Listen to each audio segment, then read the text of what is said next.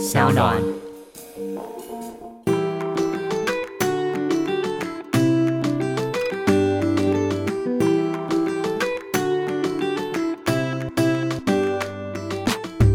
欢迎回到 Ivy 爱公威。今天呢，邀请到的是非常知名，可以说是瑜伽界的知名的 YouTuber。我们欢迎凯蒂老师何雨涵。嗨，Ivy，，嗨，大家又见面了。老师，你应该一开始就说 Hello，Flow with Kitty，我是凯蒂。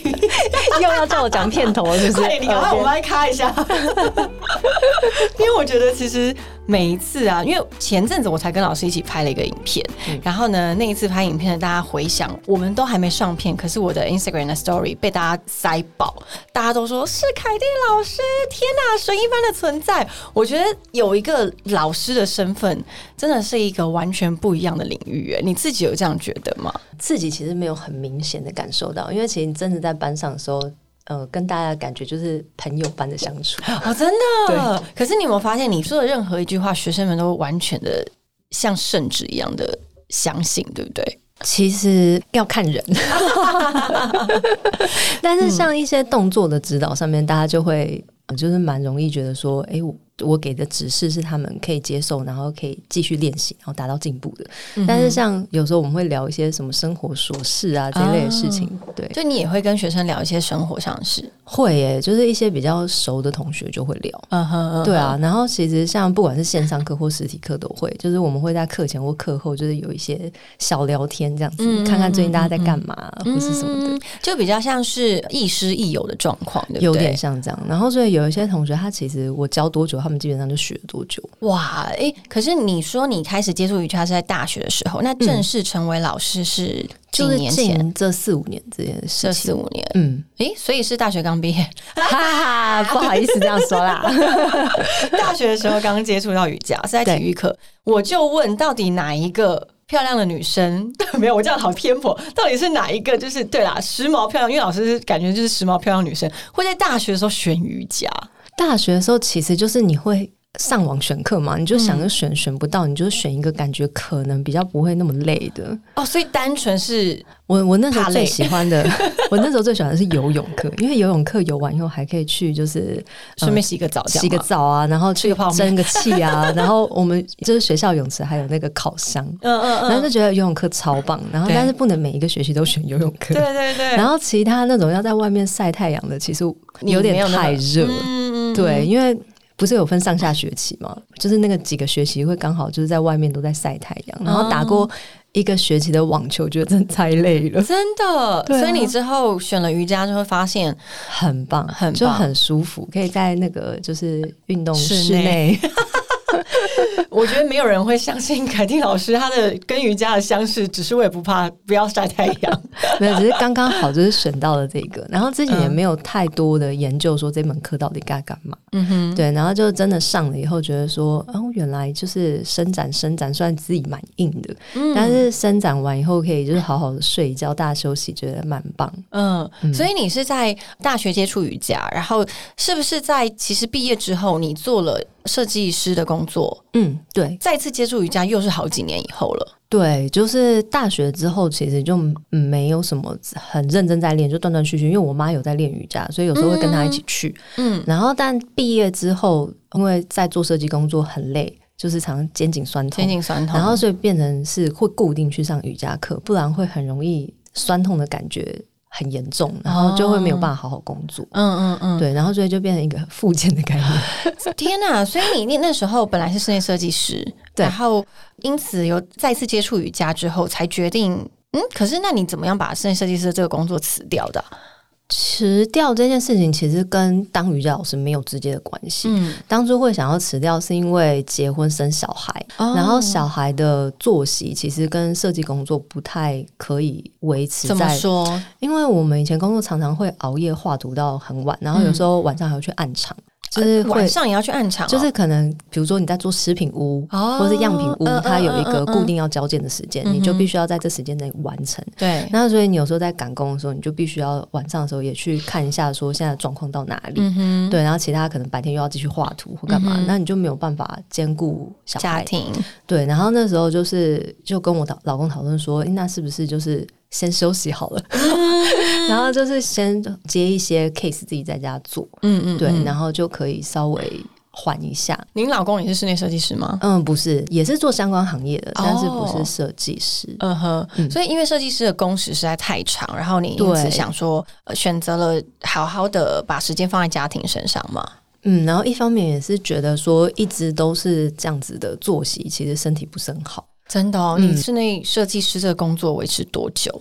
嗯，大学毕业大概做了一两年而已，没有很久。可是，一两年你就完全感受到这不是你喜欢的生活的作息。对，因为我其实是一个，就是当时现在已经不是，当时是一个非常喜欢早睡早起的人，但是那一个工作是必须要晚睡。然后也还是要早起，哇，很辛苦哎，很辛苦。对，然后所以像现在我有很多同学，他们到现在还是在做设计，不过他们已经都熬出头了，就是已经都是总监啊什么之类的，可以晚睡晚起。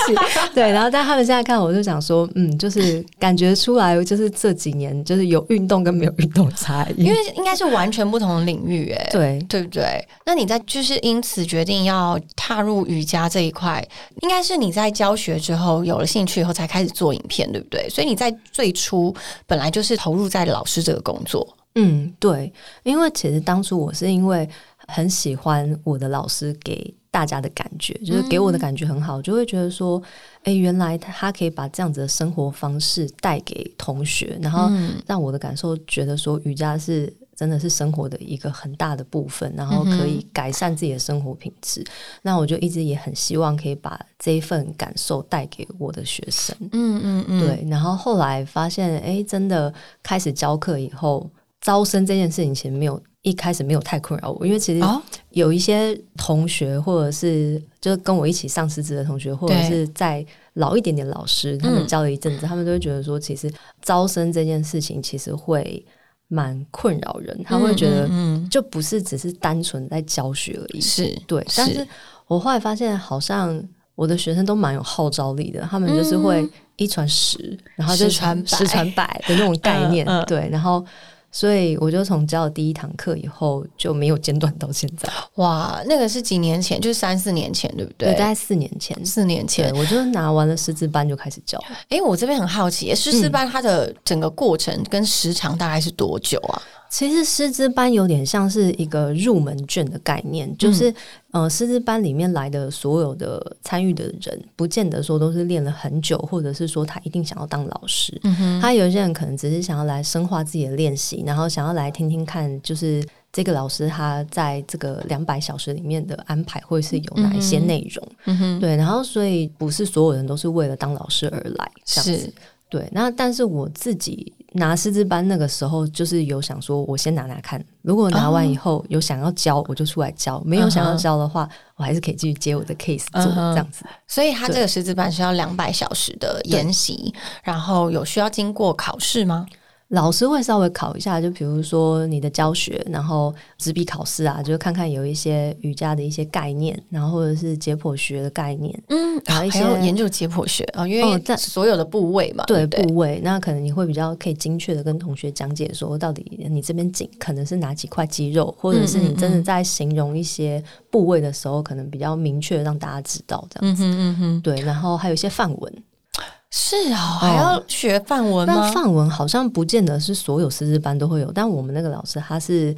呃，以前在印度那边学嘛，然后所以大部分觉得这是一个很算是一个必要的一部分。对，就是瑜伽体式，就是叫阿萨那，阿萨那有很多都是用梵文来命名的啊。然后所以它就会算是一个全世界的国际语言。嗯，你即便到什么日本啊，然后到其他国家去，对，还是可以用阿萨那名称来教学。哦，对，所以你选择这个师资是因为你本来就。很喜欢这个老师，然后才去跟他学，也算是时间刚好哦。怎么说？怎么说？真的很不好意思，因为老师如果听到应该很难过。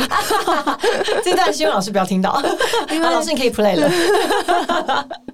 因为刚刚好就是那个时间是一个暑假嘛，然后就是刚好是七八月，对。对，然后就是小朋友放假就比较有空，然后我就刚刚好就安排了这个师资。嗯嗯嗯。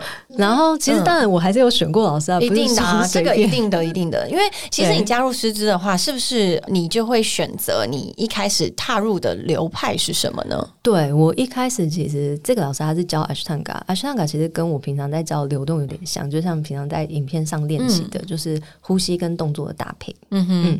然后我就是因为很喜欢流动的感受，然后所以我才就是去找了嗯流动的老师这样子。嗯嗯。所以那那一次的师资的练习，等于算是你第一次接触到流动瑜伽吗？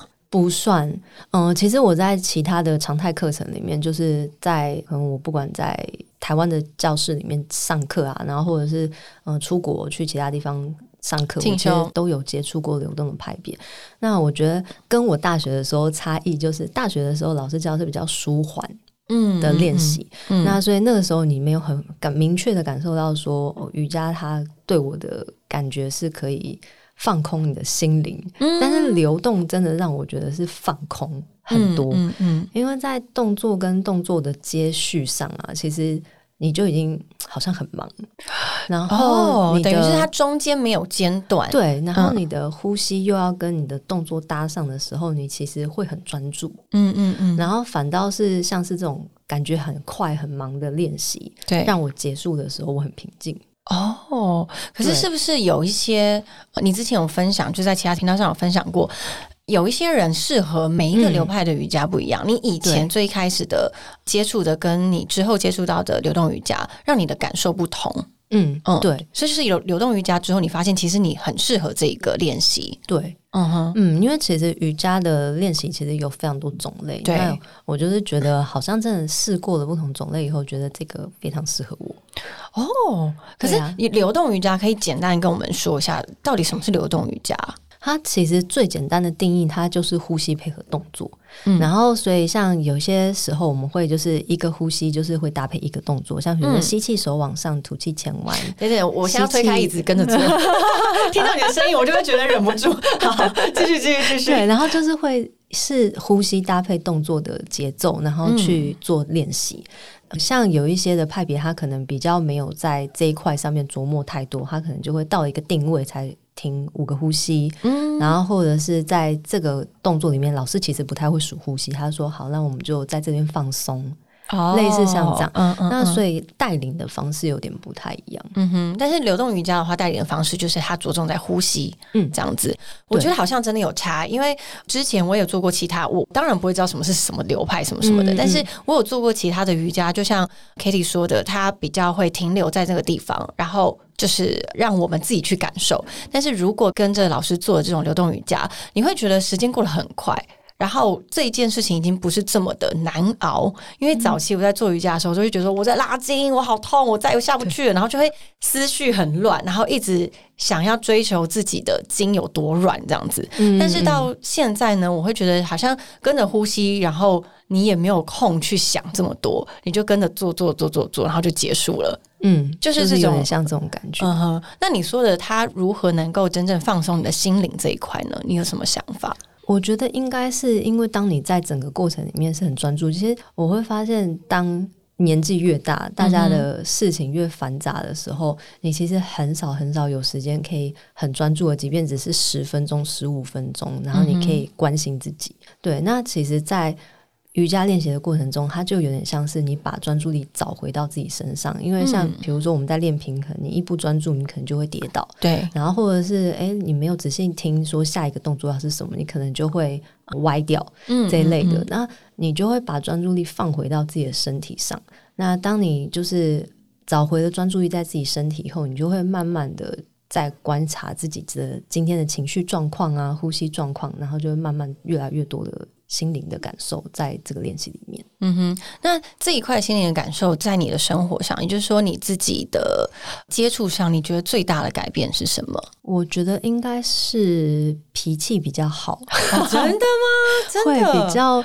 我觉得没有人会觉得你有脾气耶，没有，就是还是一样，就像我上次跟你讲的，对，就妈妈就是妈妈，该骂的时候还是会骂，不会省。对，所以你在做瑜伽之后，开始脾气变好了吗？我觉得就是比较能够停一下子。然后就是思考一下该怎么处理。就自己对自己说呼吸，对，就是。就是这一块是你觉得帮助生活最多的，我觉得蛮多。嗯哼，那学生方面有没有任何的反馈，让你觉得，哎，其实你在开始做教育，就是等于是把这个瑜伽呃流动瑜伽的这个体系的理念广宣之后，有很多很好的反馈，可以跟我们分享一下吗？我觉得其实每天在看那些留言啊，或者是一些讯息，其实都蛮被大家感动的。嗯，对啊，因为大家其实会。真的是很多人，他们是掏心掏肺在留言，你应该也会收到一些掏心掏肺留言。真的，对，然后他们就是有些人，他可能就是会描述他可能一整天的工作状况，说今天都很不顺利啊，或是有的没的。然后今天打开影片，发现我上了芯片，练完以后，好像就忘记自己在烦恼什么，就觉得哦，真的很感人呢，真的，真的。然后或者是说，有些人他们可能就是讲说，哦，我已经。一直跟我什么男友啊，或跟我老公讲说要要练习啊，要运动，但他们都没有想说要出门，就是大家都很懒。对，然后后来在家里面，他们就有一个共同的凯蒂瑜伽时间，例如说在睡前，就是大家一起打开片，说好了，先练一场再睡觉。哦，对，然后就会变成是他们之间的一些小活动，嗯，就觉得蛮可爱的，就是让老师让他们终于踏出了第一步，这样子。然后或者有些人他可能是跟父母一起的，就是哇，嗯，就。就是医生说他什么，我爸爸要运动啊，什么什么这一类的。嗯，我觉得可能也是因因为呃，你的教学方式让大家觉得，因为单纯你当初一开始要分享影片，是因为呃，你是说因为你的学生说需要看看影片，对不对？对，所以那个时候是本来就是做给学生看的。嗯，本来就是做给学生看的，然后所以其实教学的方式就是真的跟我在班上教课是很类似的。嗯嗯嗯，对。那当然就是你越拍到后面，你会发现说有一些指令，你不是在现场，你要讲的更 detail，大家可能才听得懂。嗯，但是又带 detail 的时候，你又会觉得那个节奏被打乱，所以就是有一些拿捏。那真的怎么办？因为我知道这个感触最深的就是有时候可能老师说好在一个很难的动作，然后我们要停留几个呼吸的时候，但是凯蒂老师可能在同时做。一些讲解，我就觉得老师已经过了，已经过了，已经受不了了。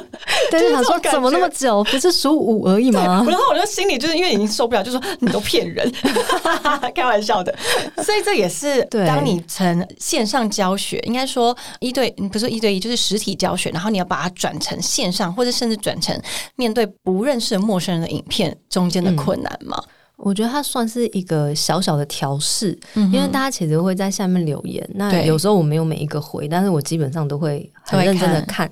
那所以大家在提问一些事情的时候，你就会发现说，哦，原来我在这个地方的讲解需要再多一点点，或者是说，其实镜头应该要带到那个位置。哦，等于是你现在开始用的是拍摄的角度来做一个教学的影片。嗯，其实我老公在剪片的时候，他有还蛮细心，因为他自己有在练习，所以他大概知道说他也有在学生应该要怎么样去嗯跟着练，跟着练，所以他会角度已经尽可能抓到，就是让大家可以看得很明确。嗯，然后所以大家如果在下面留一些，就是真的有看不清楚的话，我可能又会再独立拍一支，比如说某一个阿萨纳的哇的解析这样子。然后让大家可以再再进一步的再进一步去练习。我觉得这样子真的是越拍越精细，然后学生也可以学得更透彻，对不对？对啊，有点像是这种感觉。所以我觉得拍影片跟实体教课这两件事情对我来说，其实进步最大的是我自己。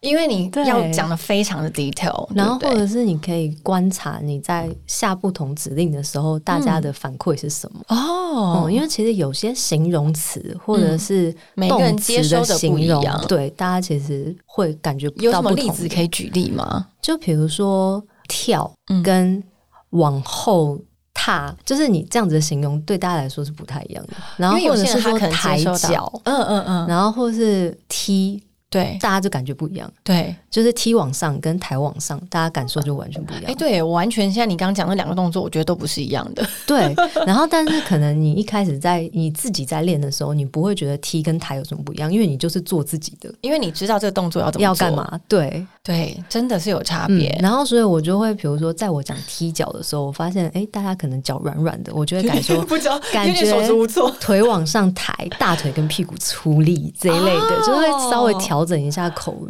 嗯哼嗯，我觉得这还蛮有趣的，就是你可以觉察到大家到底对你的指令接收到哪里，因为已经不是像在实体的教课一样这么的可以及时纠正，对不对？对，然后所以我就会看以前影片，看起来就蛮挫的。你要就警告大家，二零几年的影片不要看，没有啦，不行不行，那些还是就是非常过程过程，对对对过程。因为其实就像你说的，教学跟你真正在做影片是。不同的领域，不同的阶段，因为我自己在拍片的时候，有时候也是这样。可能一开始可能本来是做像跟朋友一样聊天的影片，然后最后觉得那应该还是要变变成是在访问，所以你要呃来宾的比例跟我自己的比例要占多少，就是不断不断的在调整。我觉得这一块啊，也是我们非常好奇的。本来你是一个教学的老师，那什么样的契机你决定要花更多时间放在 YouTube 上面？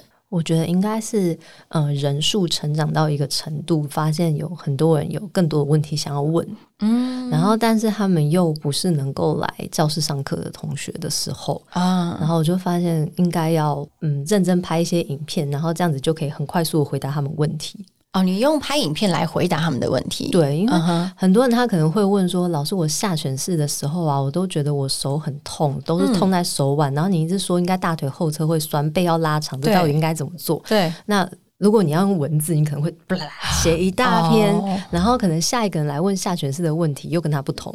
嗯嗯嗯。所以你干脆教一个正确的下犬式，对，然后就丢这个影片跟他说：“你可以看这一支。”啊，等于是蛮棒的。为了自己之后就是解决更多人的问题。对，我想说这可以比较快速的解决到大家可能有疑问的地方。嗯哼嗯哼。那你一开始在应该说你什么时候开始觉得自己是一个？非常知名的 YouTuber 的感觉，我其实到现在都还不会被路上认出来，即便不戴口罩都不会。哦，因为大家都听声音啊。对，讲到听声音这件事情，我真的觉得超妙，很神呢。就是我在上课的时候，就是有同学来报名，然后他一直到我上课结束以后，还跟我讲说：“哎，我不知道这堂课是你教，我是听你声音才知道说你是。”拍 YouTube 的那个人，嗯嗯嗯，对他们其实对我长什么样子没有太深的想法，然后他们会觉得我可能本人应该要再更高一点吗？哎，可是我觉得你本人很瘦哎，他们就觉得我应该要在对比较瘦小，你本人比较娇小的感觉，嗯，对对对对，然后所以他们就是不会把它连在一起，就是只是会觉得可能有点像，但不太会连在一起。嗯，我觉得因为大家都被你的声音给催眠了，就是每次你知道那时候我们一拍片的时候，然后你不是有在我的 story 上面讲你们开头那个 slogan 吗？然后你知道大家回应是说，听到老师这句话，我马上去拿瑜伽垫。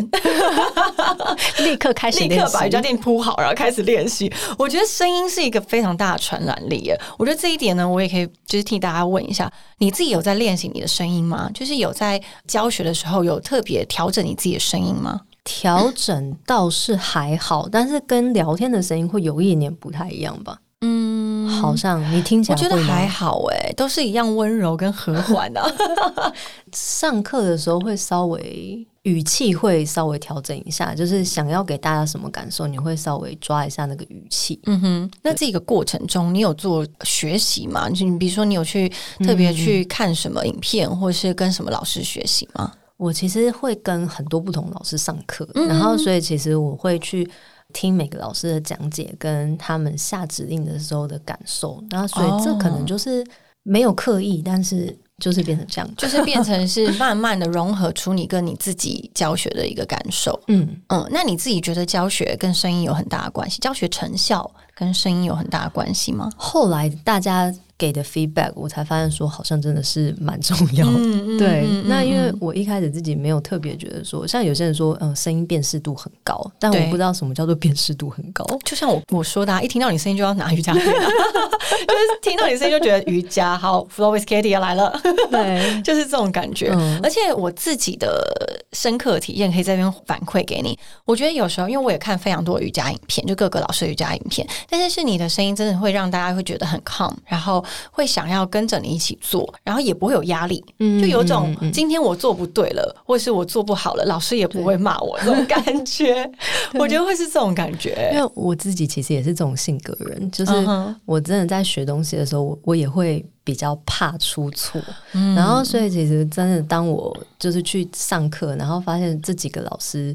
上课气氛很轻松的时候，我就学得很开心。嗯哼，对，然后所以也很希望大家有那种同样的感受。嗯哼，因为很多的老师他在做老师的角色的时候，他会有一个他自己的期望的 role model 的样子，那跟私下会不一样。你自己会有给自己有做这样两边的分割吗？其实没有诶，就像我我们节目刚开始，我在跟艾比聊天的时候，他我们在聊吃的，对，其实我没有很刻意的，因为像有些有些人，他可能对老师他会有一些形象，就会觉得说，哦，老师一定就是生活作息很正常，然后吃的很 healthy，然后或者是怎么样，所以真的没有，就是没有很刻意要去表现这件事情。再次的问你，还是吃大肠臭豆腐吗？对，一定要的。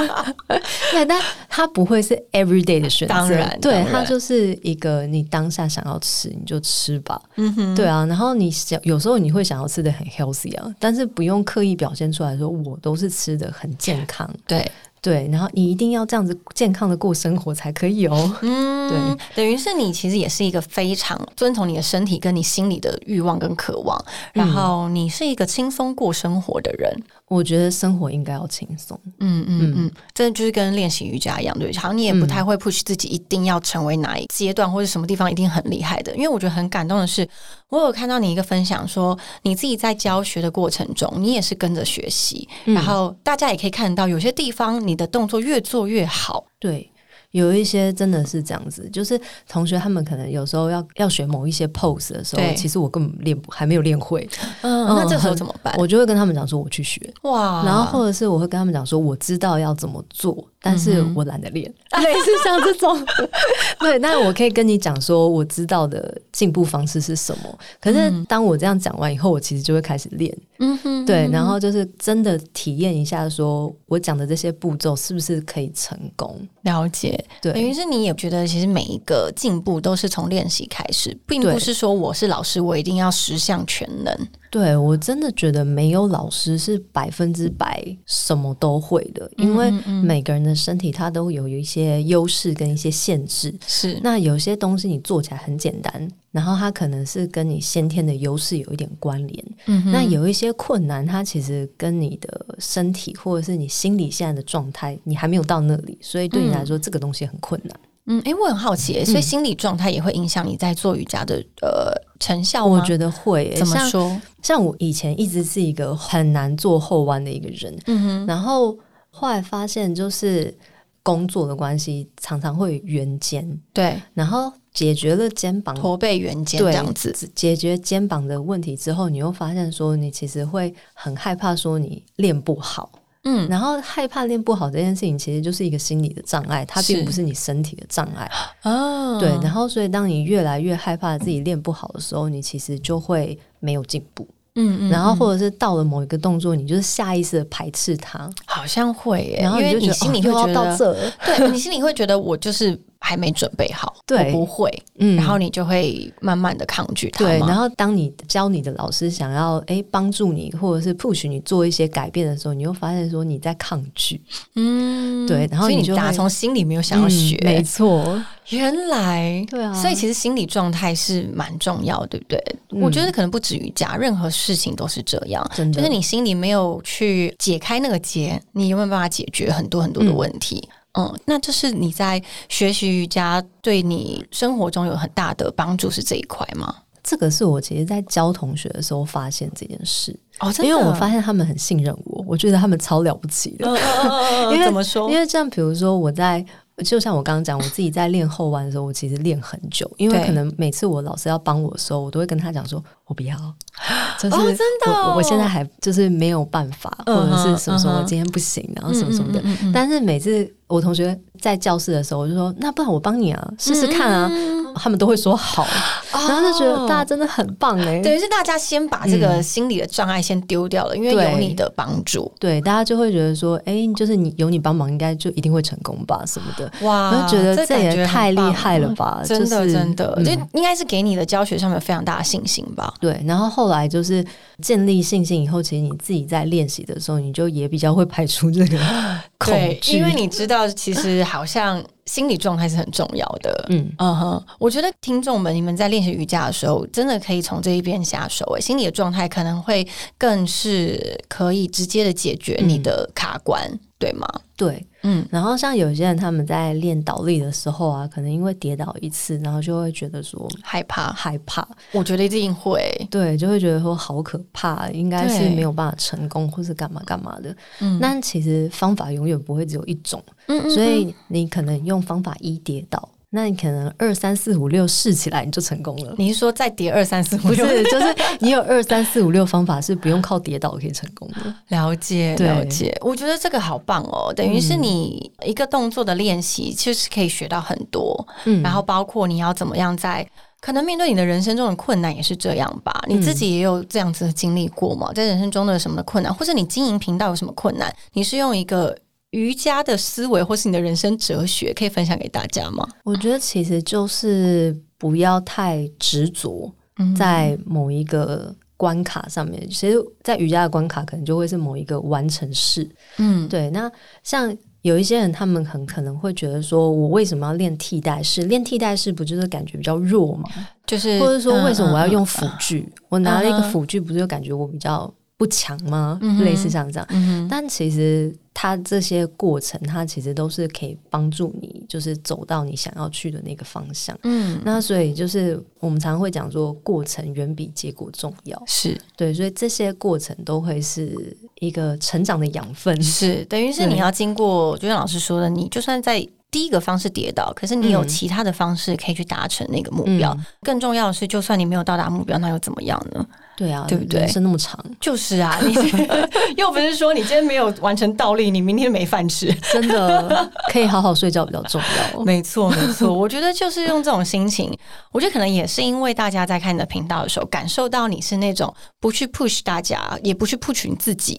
你是那种很放松的状态去练习，而不是去完成一个目标，所以这就是为什么频道跟凯蒂老师这么受大家喜欢的原因吧。谢谢，我觉得是这样子哎。然后呢，呃，老师也出了一本书，对不对？叫做《流动瑜伽的身心回正练习》。那里面呢，呃，也有一些练习的动作跟大家分享，对不对？